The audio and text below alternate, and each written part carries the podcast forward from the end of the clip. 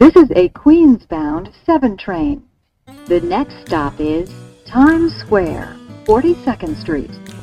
Hello，欢迎搭上七号车，我是一哥江一昌。在接下来半小时里，我们将带你从曼哈顿到法拉盛，从美国到台湾，用我们独特的经验来跟各位分析每周棒球界发生的大小事，希望能带给大家一趟丰富的旅程。那今天加入我们的，一样是我们主持人阿 Z，来阿 Z，你好。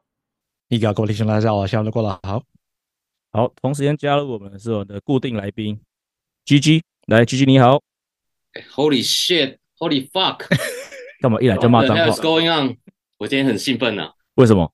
有有两件事情。好，一件小的，一件大的。你想先听哪一个？小的。啊，不先听大的。好，大的。好啊，小的，小的，我先讲小的。干。好，小的就是我们很久没有那个实体录音了。对。对，没有到那么兴奋，因为我们是二缺一。对对，所以要是三个都到的话，就是兴奋加成，威力加成，王威成。对对对，这是小，这是小的。那大的就是我我们之前私底下有讲过，我听那个有台的节目，那个足球印象派嘛。对，那他们是先到我所谓的那个运动 Podcast 的圣地漂浮台北。那先经过那个前哨站之后呢，他们就到这个。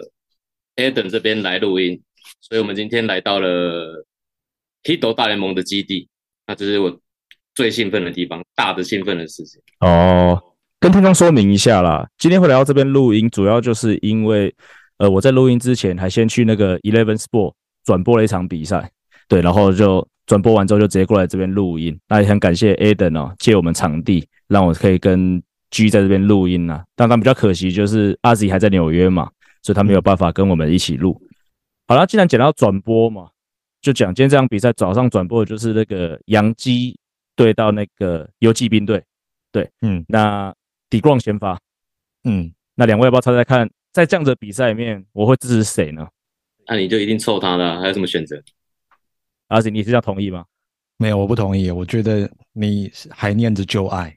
嗯，我，对，我觉得阿吉是对的哦。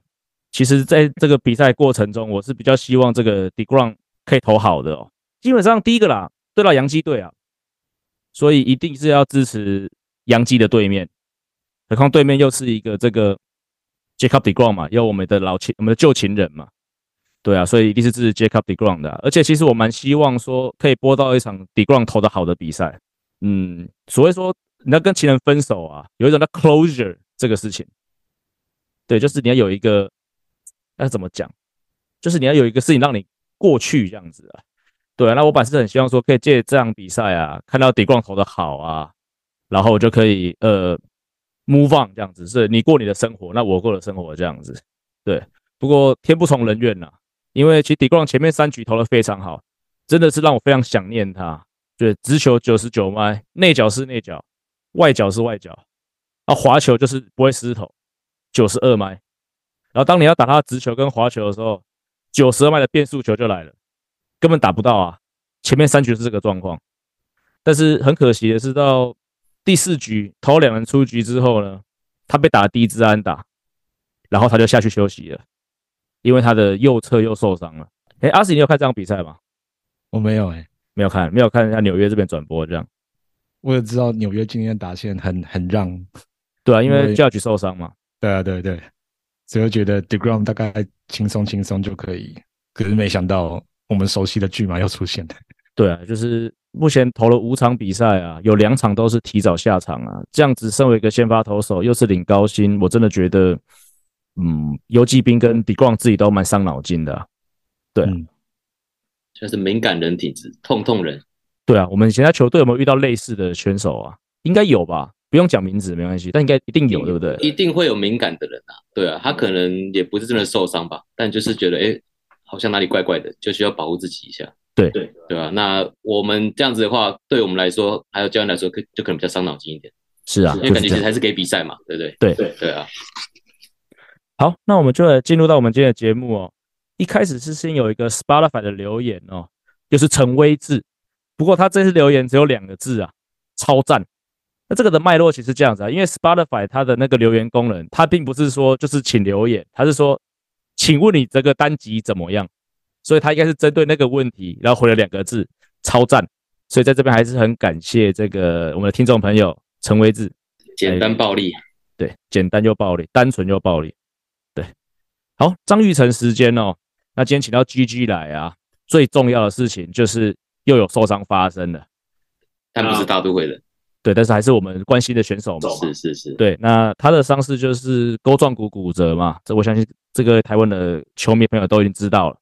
就请继续先帮我们科普一下好了啊，钩状骨骨折大概是一个什么样的状况啊？然后大概受伤的处置啊，跟复健大概是个什么情形？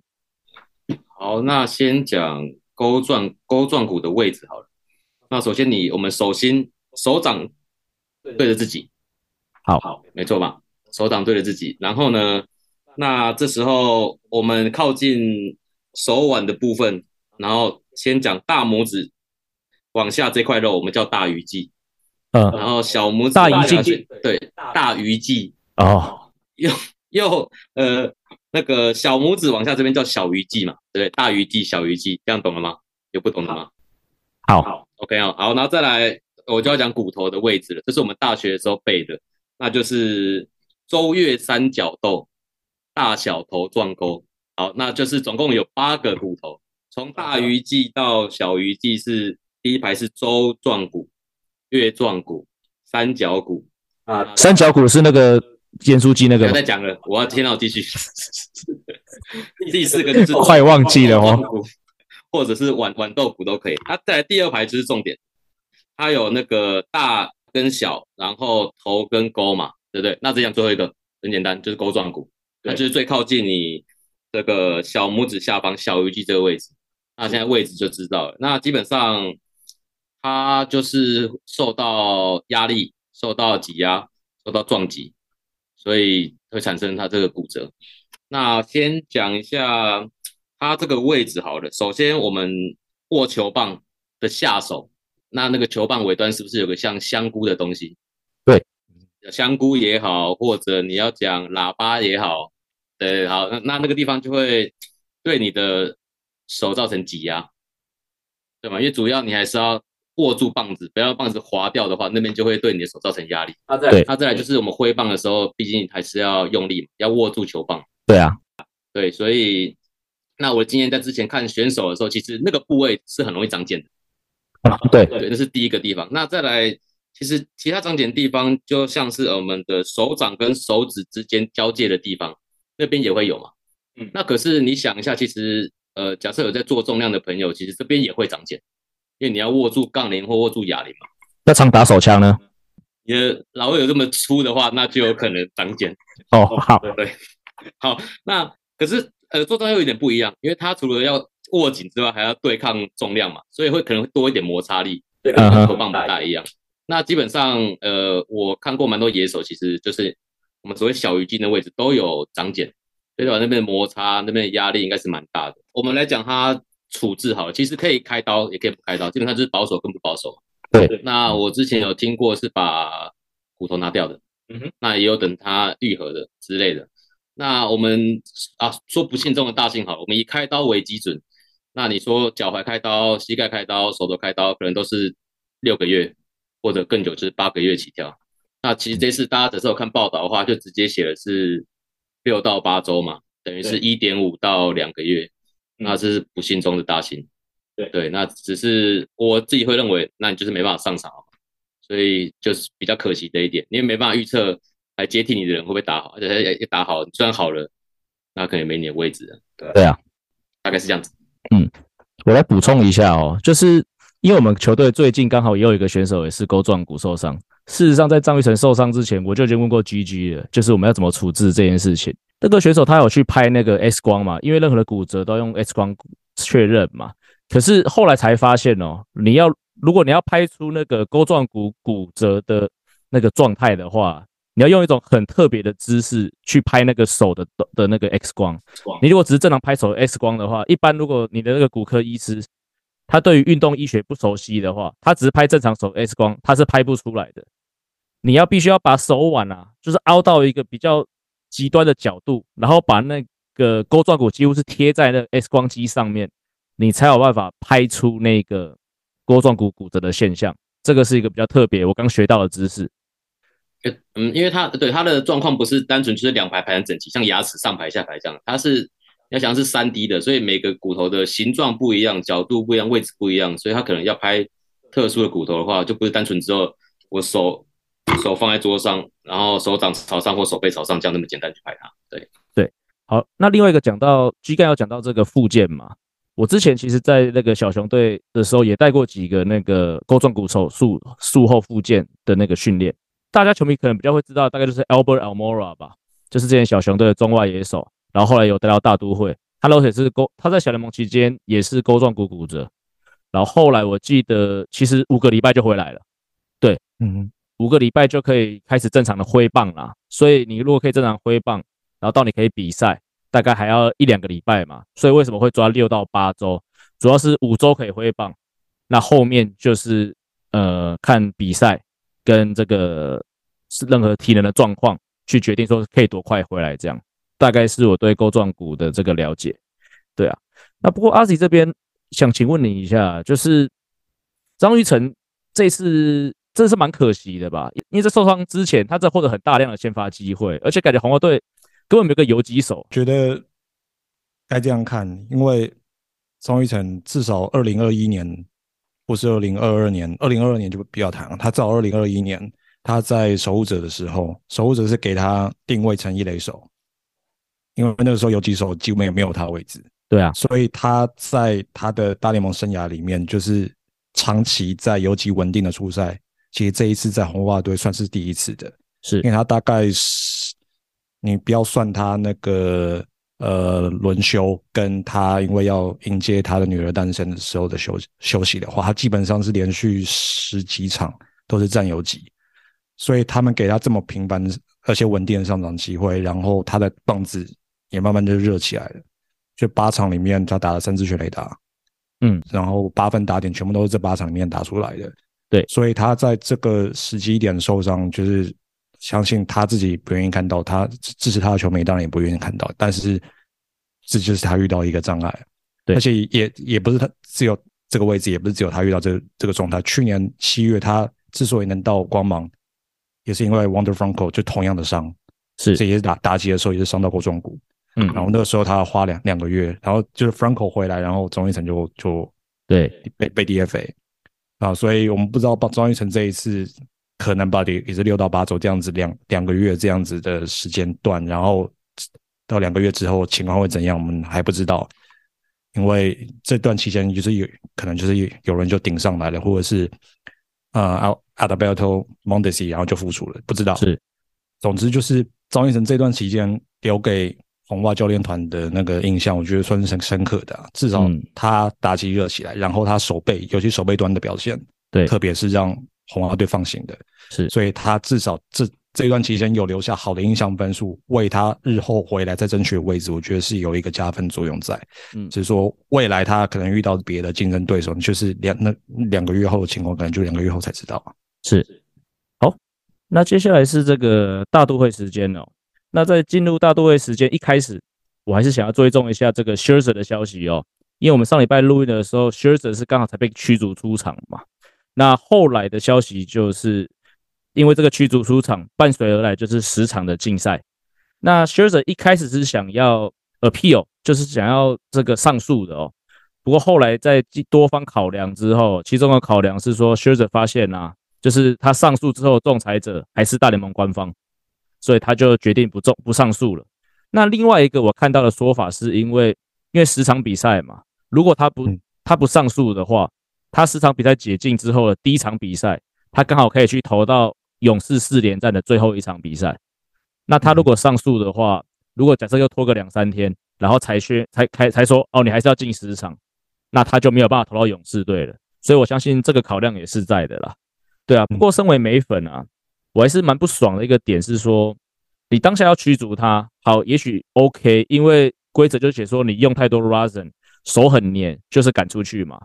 那可是伴随而来的禁赛啊，其实。从这个规则去年以来啊，我就一直以为说，OK，赶出去归赶出去，那后续有没有禁赛，会有一个化验的过程，去判断说到底是不是 rosin，还是是真的有外来物质，才去决定有没有禁赛。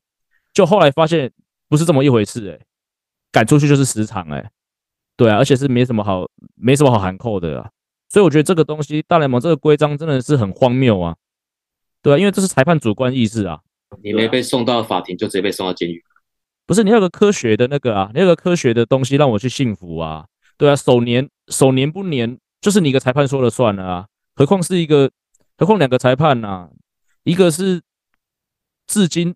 所有被赶出去投手都是他赶的，然后另外一个是摸手摸了跟邦甘的吵架的裁判。那你说这两个裁判决定了靴子要被禁十场，我是有点不服气啊。对啊，然后另外包括 ESPN 的那个球评 David Cone 啊，是不是好像也做了一个实验啊？阿 Z，哎，他好像就是我不知道，他跟 Pedro Martinez 好多年前他做过的实验是不是一样？类似是就是对啊，拿酒精，然后跟那个 rosin 这样子混合混合，就是基本上就是汗水，然后基本上就是当天 Scherzer 讲他手上的那样子的 formula，他的配方就是那样子，是，然后就是在镜头面前这样做，真的就是球就可以粘在手上，对对，哎呀，所以就是一个实验，就在镜头里面做给你看，就是让观众知道说 Scherzer 那样讲真的可以造成那样的效果，对啊。我觉得就算知道会变黏变变黏，可是是裁判叫你去洗手的，啊，不是吗？对啊，嗯，他会用酒精也是为了满足裁判的要求才去用酒精洗手的，啊，对啊，所以就是莫名其妙啊。好了，那我们来讲上礼拜大都会的战况哦。上礼拜大都会是先在旧金山跟巨人打了四连战，然后再跟再回到主场跟国民打了三连战。那跟巨人队一开始是先赢了两场哦，然后接下来就陷入了一波低潮。呃，Alonso 一开始其实在这个。跟巨人队的前两场是打得非常的凶猛哦，全垒打都有产出哦，而且还是占据全垒打王哦。但是接下来就陷入一波低潮哦，那团队也跟着他一起下去哦。所以在这一阵子呢，大都会是吞下了四连败，而且我是看了数据才知道哦，这次的四连败啊，是大都会从二零二一年以来啊第一次四连败，也就是说，在这个 Buck s h o w a t e r 这个新总教练带兵之下啊。从来没有四连败过，直到直到上礼拜。那在这个四连败当中啊，阿吉你有进场吗？那个你你有你有提到说，就是全场最大声的欢呼是什么时候？尼克队打败骑士队晋级季后赛第二轮，他们很久没有那么爽了，让他们爽一下。对，就是对国民的系列赛，因为国民在我的心目中就是一个梅子可以轻松料理的对手，结果。国民打起来反而像一支季后赛球队，对。然后每一次打起来，反正就像去年，尤其是九月之后，特别是对小熊，对啊，就是那三连败之后，就是你面对弱队打的因为有气无力那样子，完全对对国民的前两战就是那样子。对，然后还好啦，对国民的第三战有扳回一城哦，就是打击就有复苏了。不过因为那个 Altavino 他请陪产假，所以第八没有这个 Ottavino 可以出来投哦。牛棚差点败掉，在那个满贯全垒打 CJ Abrams 打出来之后，是不是全场响起了很大声的嘘声？仿佛全场都醒了，就是全场是因为被嘘声而醒，不是因为其他的其他的因素而醒。对，有比之前那个 Happy Baez 还有那个领度那个事情还要大声吗？我我觉得那次是更最大声的。你说 Baez 那次？对对啊，毕竟那次他们自己挑挑衅球迷嘛，自己惹了。嗯嗯。对的，不过还好啦。后来虽然说那局掉了五分被逆转嘛，不过八局下半马上靠着呃 Marte 安打嘛，然后 Alonso 的二垒安打跟 McNeil 三垒安打，马上又逆转，然后最后 Robertson 哦进来还是干净的把这局休息掉，然后最后还是有拿下那场胜利。所以上礼拜七场比赛呢，大多会打三胜四败，不满意啦，但是勉强接受哦。那还是有些亮点啦，就是上礼拜的三场获胜的比赛中啊。有两场比赛的先发投手，他叫做 Joey Lucchesi。对，那 Lucchesi 这个选手呢，其实他来到大都会已经三年了。对，他是当初是在那个教士、海盗还有大都会的三方交易里面来到大都会的哦。不过在那个交易里面，其实大都会感觉只是一个陪衬的角色，就是买菜送葱，负责送葱的那一位啊。对，因为在那个交易里面，其实最主要的那个的人员呢，包括 Joe Musgrove 去到了教士队，然后 David Bednar 就是现在海盗队的那个终结者，今年有入选美国队的哦，跑到了教海盗队队去。那大都会是交易出了一个小联盟选手，然后换回了这个鲁凯西。那鲁凯西其实之前在教士队两年都有先发啦，那也都有接近十胜的成绩，基本上就是个三四号先发啦。那他在他在来到大都会之后，其实投没几场他就动了 Tommy John，而且他这个 Tommy John 复健很久，休了一年半，对，所以今年才正式的又回到了这个大都会阵中。那在三 A 出发嘛，然后再因为大都会今年轮子的伤兵状况嘛，所以上来带盟支援。那第一场比赛就投了一个七局五失分九 K 的比比赛，然后上一场比赛呢，就是我刚才讲逆转的那一场上，他其实五局投的还不错。那后面有掉一些分数，其实是因为他垒上的跑者被那个 Tommy Hunter 送回来，对，就是输给萝莉的家伙。所以，嗯，可以继续观察一下了。另外一个大都会投手轮子的消息嘛，刚才有讲到说，其实 Scherzer 的竞赛。会在勇士队的第四站就回来。那另外一个就是 Verlander，Verlander 在我们录音的今天哦，他去二 A 投一场复健赛，好像也是四又三分之二局，然后没有失分。照目前的状况来说的话，应该是下礼拜对老虎队的系列赛就会回归。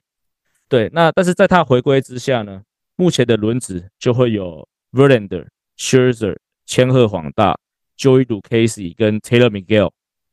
那当然可以用六人轮子啊，那或者你也可以把 David Peterson 拿掉。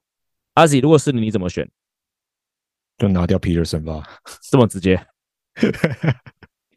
真的，因为就我们录音这一天，就是对勇士的第一场系列赛，就是 Peterson 出来投。是啊，就是前面三局看起来还 OK 啊，可是之后就慢慢镇不住。对，对啊，所以我觉得这可能算是 Scherzer 跟 Verlander 回来之前给 Peterson 的一个算是。期末期末考，对啊，嗯、那我觉得他这一这一这一个应该是没有过关的，对，但是也难讲，反正他就是一个灵活的选项嘛，反正以他现在表现，有他今年可能是没有 option 的，对吧？所以所以可能可能就把它放着吧，或者是把它调到牛棚之类的，对，落寞的写笔记本，对，所以万一万一其他先发轮子也有问题的话，他可以又可以在那那就是拉上拉上轮子啊，对吧？对。应该是会先把 Peterson 拿掉了，不过考虑到 Verlander 跟 Scherzer 的年纪啊，如果有比较呃六连战、七连战啊，Peterson 就可以还是出来先发。那如果中间有 off day 的话，就是维持前面上述的五人轮值这样。我觉得这个是个比较合理的安排。好，我们下一个要讨论的话题哦，就是在这个上个礼拜哦，这个匹兹堡海盗队升上了一名选手，那他就是说 Drew Maggi，那他很特别哦，他是在他之前在小联盟打拼了十三个球季，都没有都没有在大联盟有出赛机会哦。然后他终于也在这个四月二十六号比赛对道奇队比赛，终于有了一个出赛机会。那阿喜要不要跟我们分享一下关于这个 Drew Magic 这个选手比较特别的地方？今天这个单元应该是人物，我们来讲，对，大家一起讲，大家一起讲。好吧，就是先插一个话题，就是今年海盗队的战战绩打的是怎样？Flu 啦，Flute。真的吗？一个月而已啦，还早嘞。好了，好，就是言归正传，反正就是四月二十二号他们对道奇队的时候，反正就是比赛后段大幅领先的，然后就把那个 Magic 把他调上来。对，就是他其实他已经等了两场比赛都没有上场，然后就是等了两场之后，总算有非得让他上场的一个的机会了啦。哎呀，然后就是全场起立鼓掌，觉得大家大家都都对这样的故事就是感到很充满励志的，啊。哎呀，然后这又这个场面又让我们想起来今年特别的情况，就是为什么他没有被判一个好球？对啊，这么菜。然后反观前道奇的那个 Cody Bellinger，他回到道奇球场的时候就受到那样待遇。所以，我真的觉得不是一个明细的差别啊，真的是真的就看裁判啊，看主。就裁判 sense 的问题啊。对啊，真的啊，因为就是裁裁判当下就是 Joe Magic 上打击区，他也知道，如果你判他那个真的太煞风景了，虚报你，啊，真的。你你今天都在臭裁判。好了，总之那个达奇最后就是被三振，但是这三振不重要，因为他总算经历十三个在小联盟的赛季，他总算可以称自己是大联盟球员。这个话其实不是很正确哦，真的，他他有登录过，哦，对对对对对对对对，好，但是没出赛，就是真的有出赛，你才算真正大联盟球员。而且隔天的另外一场比赛，他真的就先发了，所以真的也是给他满满的机会。是好，总之这位球员他生长在凤凰城，所以跟一个有有一点关关系。对，我看是 ASU 的，就是亚利桑那州立大学的学的选手。对，对啊，然后他是一零年的时候被那个海盗队选，当然他是第十五轮，所以并不是那种就是很潜力很被看好的。然后他在海盗系统待了六季之后，就开始他浪人的生涯，他确实游走了其他的五队。然后大概就去年赛季才回到海盗，哎呀，基本上就是一个我不知道也不知道四 A 啦，反正就是一个就小联盟等级的球员呐。然后我在查做功课的时候，竟然发现他还打过印第安人，嗯，他曾是前笑脸。然后我完我完全对这球员完全一点印象都没有，是对，而且他一七年的时候还替意大利队打 WBC 哦，对啊，我也完全没有印象，嗯，啊，就是一个在大联盟。几百名球员里面，就是那种如过江之鲫那种，对，就是你不会太对鲨鱼啊，差不多啊，对吧？但是他在这个系统里面待那么久，我觉得这一次会被拉上来，其中一个原因之一啊，应该就跟海盗总教练有关了，Derek Shelton。嗯哼，因为 Shelton 他很巧合的也待过笑脸人，他当过笑脸人的打打教，对，然后他的生涯他在。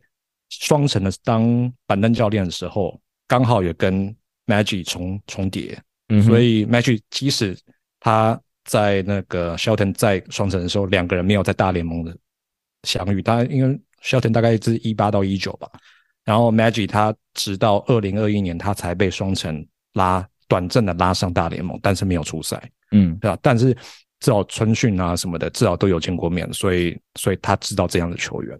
是。这样，所以直到今年总算 Maggie 被拉上来，然后就是在那一场赛前，就是对，就是他真正进到海盗的随队之后，就是到海盗球场，然后就觉得有一个画面，就是 Maggie 在球员通道走上来，然后就在一个转角就看看到 Shelton，然后两个人相拥，然后我不我不知道 Shelton 讲什么话，总之就是感觉是感觉他很亲热下去啊，真差不多啊，就是因为他们有这样子的背景，所以就觉得说。今天他们又在同队这样子相遇，然后有这种机会让他站上大联盟打击区，真的该怎么讲？其实大大联盟还有很很多其他这样类似的，没错。但是对，但是像这种很激励暖心的这样子的的故事，再一次的上演，就是让人该怎么讲？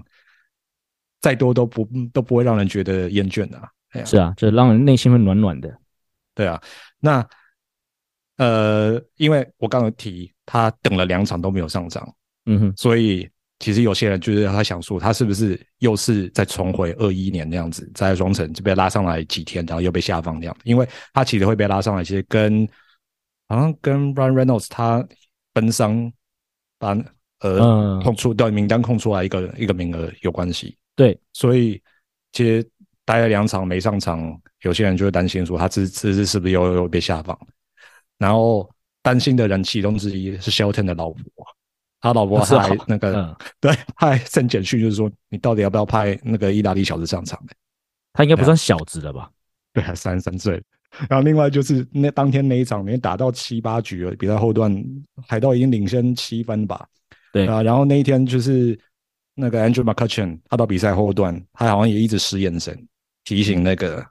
总教总教练说：“哎、欸，该换了，该换了。”胡金龙以前会这样子，啊、是哦，对他也会，他也会在那种比赛后段啊，然后他发现有些新人可能比较没有上场，他也会听总教练说：“哎、欸，我可以休息一下，让人家上去打。”其实你应该记得吧？有、嗯，我以为你要说什么群主什么发出什么事，我们十三年很久哎、欸，十三个球季很久、欸，对不对？就是生肖都过一轮了，你你都老了，我都大了。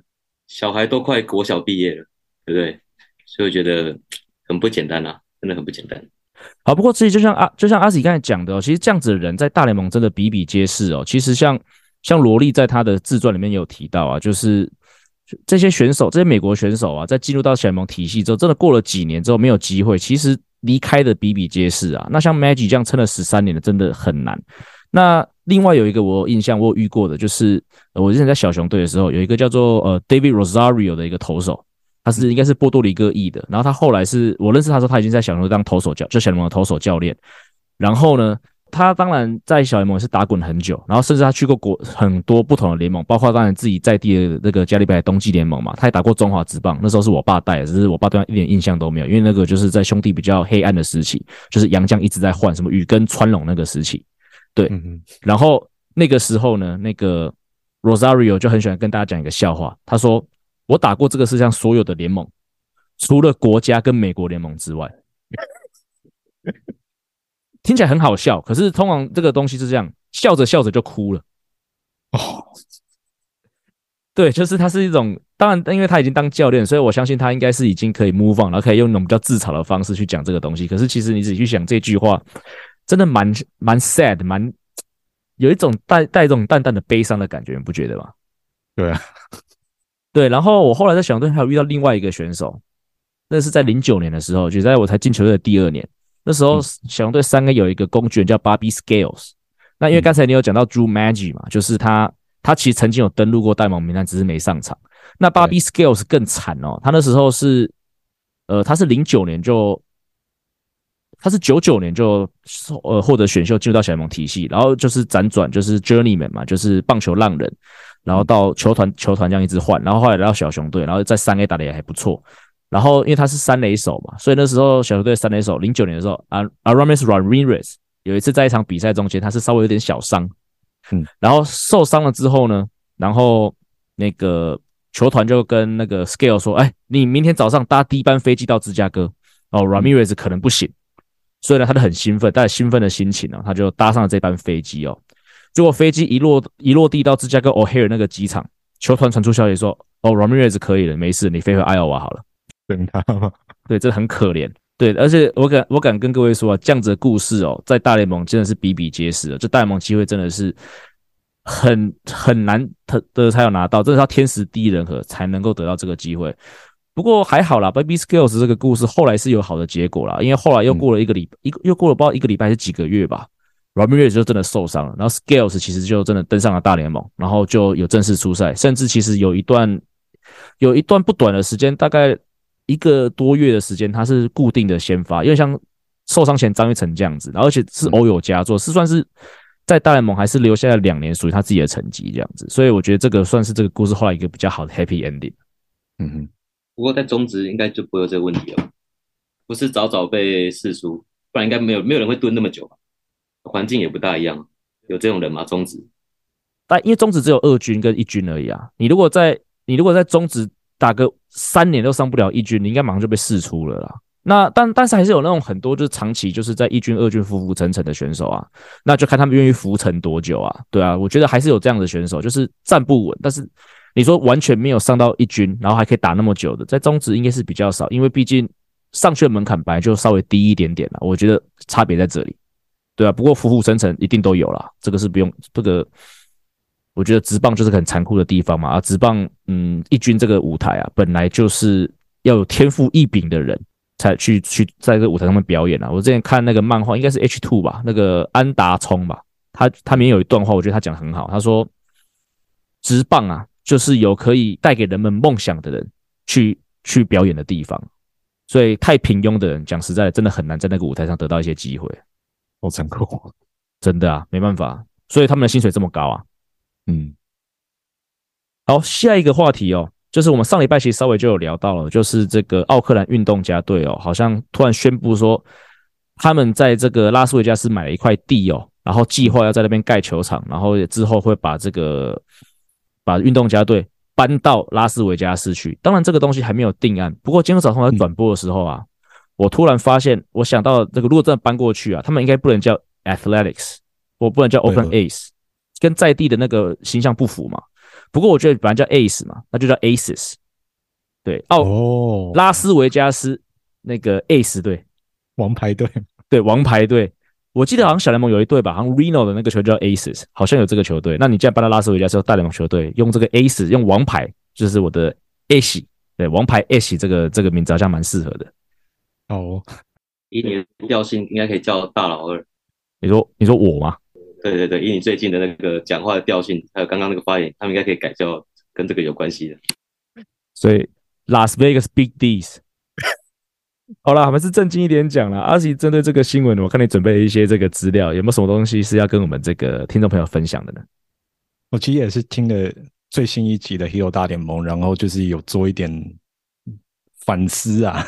对啊，因为就是《Hero 大联盟》他们的论调是非常的本质的，就他们觉得就是这个老板很很做的很不对啦，就是他这样子。伟霆哥的文章也是啊，嗯，真的。但是我就。在这边，我就是有点当做反面的论调那样子。好，因为我觉得有的时候有一点改变是好的。我真的觉得，嗯，奥克兰这支球队，运动家这个球队处在现在这个环境，我觉得，除非真的是有有人就是愿意当天使，不是不是指洛杉矶天使啊，就是真的是愿意当那个 angel，然后就是就是来改变这一切这样子。要不然，我觉得。在所有人都想摆烂的情况下，包括市政府、公家机关跟这支球队的老板，就是都互相不让步的情况下，我觉得这件事情是很难很难有有有有有有解套办法的。所以我真的觉得，与其这样子，还不如就就就放手。对啊，因为这这么多年这样看下来，尤其尤其是见到 Matt Olson 跟 Matt Chapman 就这样被贱卖，嗯，然后现在这支球队。至少开季到现在达到这样的成绩，我真的觉得这样子的就球队，唉，我们都讲说看得到前途，你谈才有意义。对啊，现在他的谈是看不到前途的谈。对啊，那这样子到最后的结果一定就是不好的。嗯，所以真的觉得还不如就向前看。嗯，我指的钱是指 money 那个钱。是，哎呀，因为很明显就是现今的大联盟，他要的是钱。他要的不是球迷，对对，不过钱有时候也代表球迷啊。不过球迷很多时候代表钱啊，因为对，就是因为呃，大家都会觉得说，运动家这支球队在那边，他其实是球球迷是会挺的。问题就是他现在让球迷没有挺的理由，哎呀，但问题是现在的这个老板跟他下面的经营团队，他们要的不是球迷的挺，他们他们要的是真正的是钱真的来源。那所以。他们现在想的就是换到一个比较光鲜亮丽的一个新的新的城市，那个城市能带给他的，也许不是立即的球迷的支持，但是那个那个城市能带给他的是一个曝光度，带给他的是观光客，甚至是那些赌客带来其他的一些有的没的那样的财源。嗯，这些是目前奥克兰无法给运动家这支球队的。另外的话就是球场，奥克兰这这个这个城市，它就是就是不愿意出钱。翻新啊，或者是去建一个新球场这样子，已经好几年了，对吧？然后这个僵局已经持续好几年了。那现在显然的就是 John Fisher 这个老板，他在 Las Vegas 他已经有就是感觉就是有一个他已经找到自己的一个那个 Plan B，对吧？那你如果你奥克兰，你如果就是你不让步的话，那我我就只好另觅他途。嗯啊，所以。我真的觉得球迷的支持反反而现在看起来不太是那么重要的，嗯，决定的因素了。所以现在有一批奥克兰的球迷，他们想反向思考，因为他们觉得说，我们这样子抵制下去不是办法，我们还不如就是在六月的时候挑一场球赛，我们要进场，对，让所有的人看到，就是说我们其实是愿意进场的。因为那一场很好玩，它是安排在六月十三号，那是一个礼拜二，是周间的，也是。奥克兰运动家对哪一队？另外一个没有人看的球队，谈他好玩。OK，嗯，对啊，他们挑了一个很没有看头的一场球赛，他们想要号召，就是感觉会被打爆诶、欸，打不打爆无所谓。就是其实现在大家看说那一场能够塞多满，嗯，因为说因为就是这个运动这个 reverse boycott 这样子的运动能够发钱，他们就说如果那一场他能塞到四万人的话，那你那个你运动场你没有你没有做的理由。嗯，因为意思就是说，这场那么没有看点的比赛，球迷都愿意进来。这代表说，球迷是愿意进场的。只要你的球球队的打战绩打打得好的话，嗯哼，我们球迷是愿意挺的。对啊，但是我觉得这个单一的这个活动，我是我真的觉得还是很难很难，就是是一个有效的解决办法。嗯，另外一方面就是想到就是拉斯维加斯这个地方，对它，嗯，除了突击者队就是已经从运动从从奥克兰就是搬到那边去之外，就是另外一个近年我觉得改变风貌、改变很大的一个职业运动，就是一级方程式。他今年十一月也要在 Las Vegas 办一个，就是办一个大奖赛。嗯，对啊。那我前前一阵子好像也有讲过，我们这个一级方程式，它最近几年真的改变很大一部分是源自于美国资本的进入。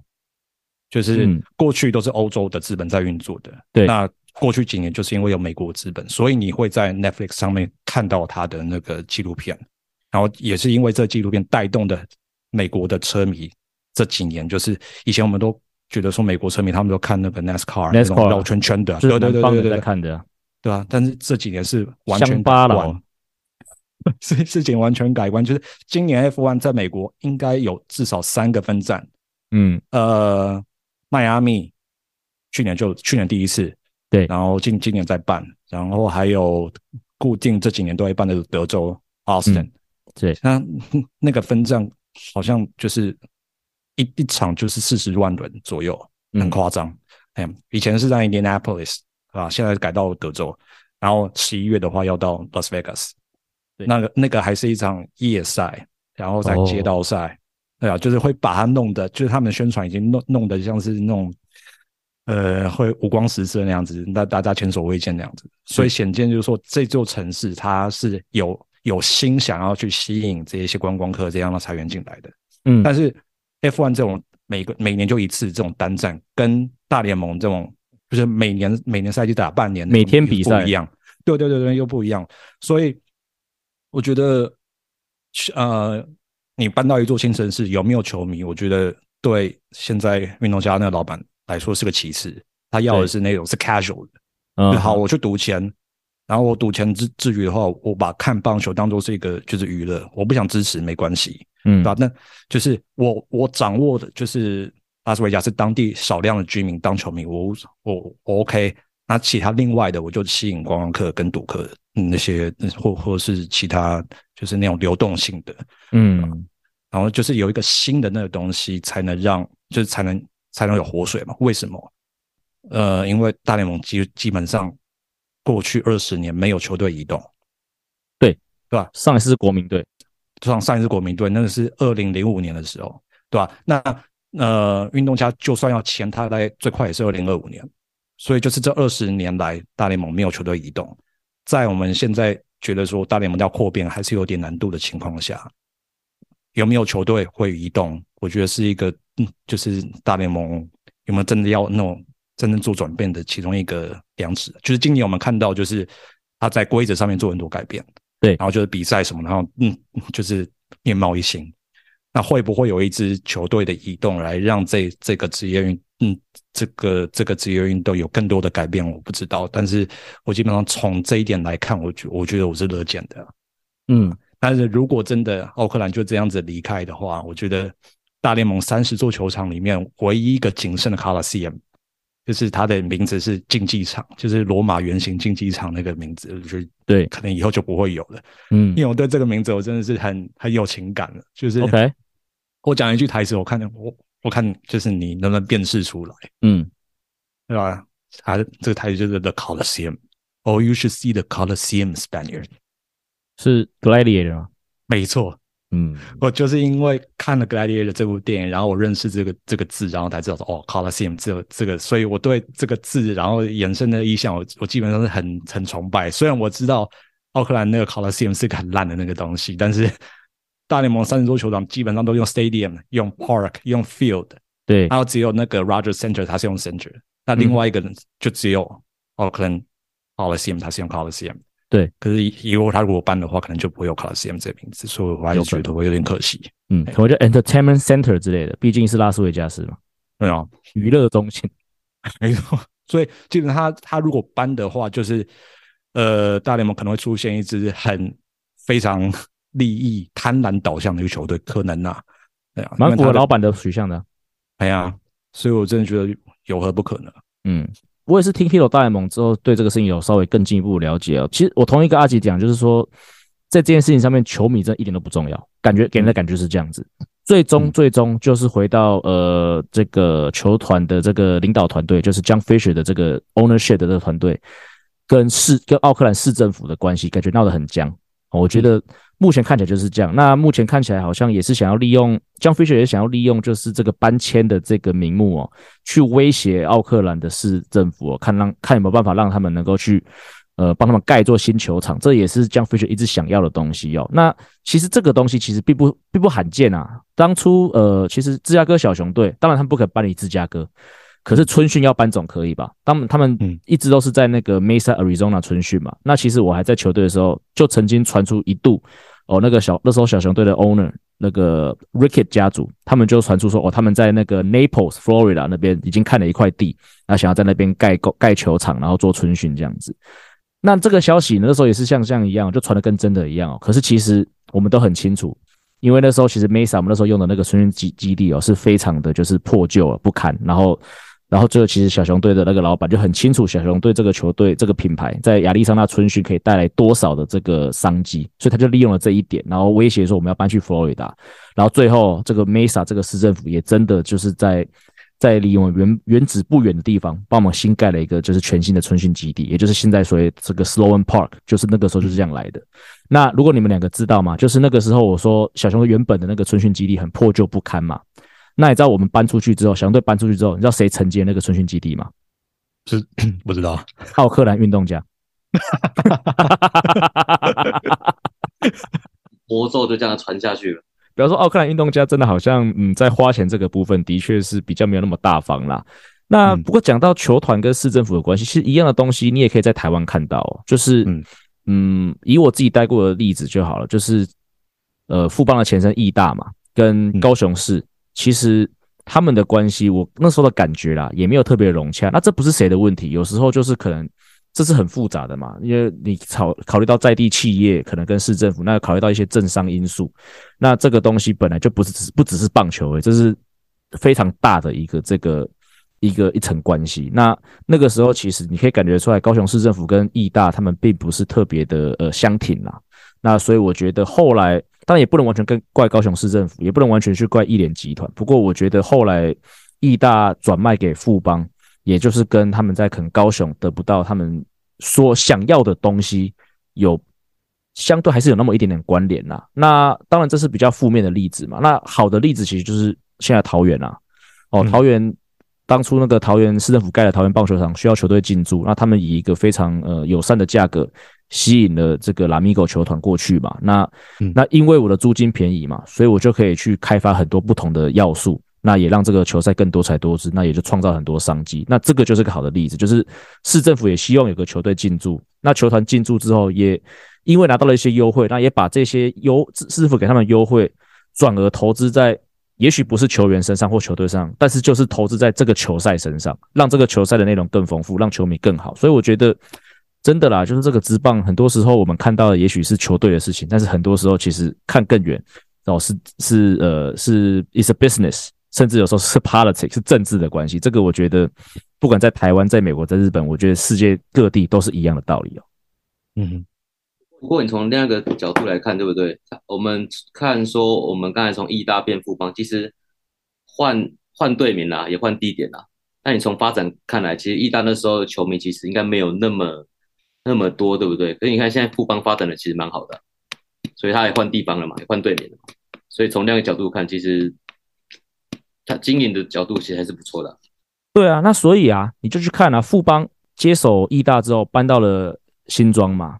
那我相信新北市政府那时候应该也是持非常乐观的态度啊，因为毕竟当时接手的新庄棒球场，呃，家军你也我们也常去嘛，就是在我们还在义大时就会去过新庄棒球场嘛。那个时候的新庄棒球场相对是一个呃，不能说老旧，但是相对就是一个已经有一点点年份的球场了嘛。那所以。球团进驻之后，那我相信在新北市政府的支持之下，那新新那个富邦球场也做了很多的这个改善跟整修嘛，也让这个球场也是变得很很棒啊。然后，对，所以就像像你据你讲的，就是富邦现在球迷，就是富邦现在感觉他们的经营模式，当然呃战机的部分可能还有待加油，可是至少我觉得他们的这个营造出来的这个在新北营造出来看球文化，的确我觉得也是一个。哦，因为市政府跟企业两边的配合，两边有不错的关系，所以让球团可以做更多的事情，然后去发展出呃更好的，营造出更好的看球文化。所以不管怎么样，只要有这样的关系，对啊，包括新庄嘛，包括桃园嘛，啊，甚至包括刚才有讲中信跟台中市政府嘛，就是打冠军的时候，其实那个卢秀燕市长总是会把这个球队挂在挂在口中嘛，这个在。五年前、十年前的政治圈几乎是不会有市长或是一个首都的首长哦，每天把球把这个他们在地的球队挂在口中的嘛。我觉得这个好像是这五年、十年才有的状况啊。所以我觉得这个的确是一个近年来台湾棒球的一个好事情，就是市政府哦，就是各个各个地方政府跟球团有更好的紧密，那也创造出了一个在地的更好的看球文化。那你说高雄，我觉得目前看起来台钢在高雄感觉受到了高雄市政府的支持也。可能也比之前义大受到的更多一点点啊，所以我也觉得我也蛮看好，就是台钢接下来这未来这几年在高雄的发展的。我觉得看起来，如果说我们看我们借鉴美国来看台湾的话，其实台湾这几年真的许多事情都是往好的方向在发展。哎，现在就是中指的发展方向，真的就跟我那个时候看疯狂在迷中指的时候差很多。因为那时候中指就是吃全国嘛，对，反而是那个台湾大联台湾职棒大联盟那时候属地主义，属地主义，对啊，现在反而是中指就是。进展到这样的阶段的话，往属地主义的方向走了。对啊，我觉得取得在地球迷认同真的很重要。当然，台湾比较小啦，就是说为什么兄弟的全国主场？因为其实你从台北到高雄，高铁才两个小时而已。但是一定跟美国这种就是一个地方跟一个每个球队之间都有五个、十个小时的车程是不同的。但是我觉得你要发展职业运动，你取得在地。地方的认同感啊，就是这个东西，甚至是地方政府的认同，这个真的很重要。对啊，这是我觉得你要经营好一支职棒球队，真的，嗯，这个部分是不可或到以现今的这个这个氛围来说，是一个已经是个不可不可或缺的元素了。嗯，突然那么震惊，有点不太习惯。没有，我们这节目就是这样子啊，就是呃，干话中带着震惊，然后当你觉得当你很认真想听我讲什么的时候，我再给你一波干话，这样猝不及防。好，那我们今天的时间也到这边了。我们今天还是很感谢 GG 来给我们科普，就是说有关钩状骨的相关知识。来，谢谢 G，不客气。好，好，以上就是本节内容。如果喜欢我们节目的话，记得按下订阅。如果是我们 Apple Podcast 的朋友，也请帮我们五星推爆。我们今天节目到这里，We're out of here。各位听众，我们下楼见，拜拜。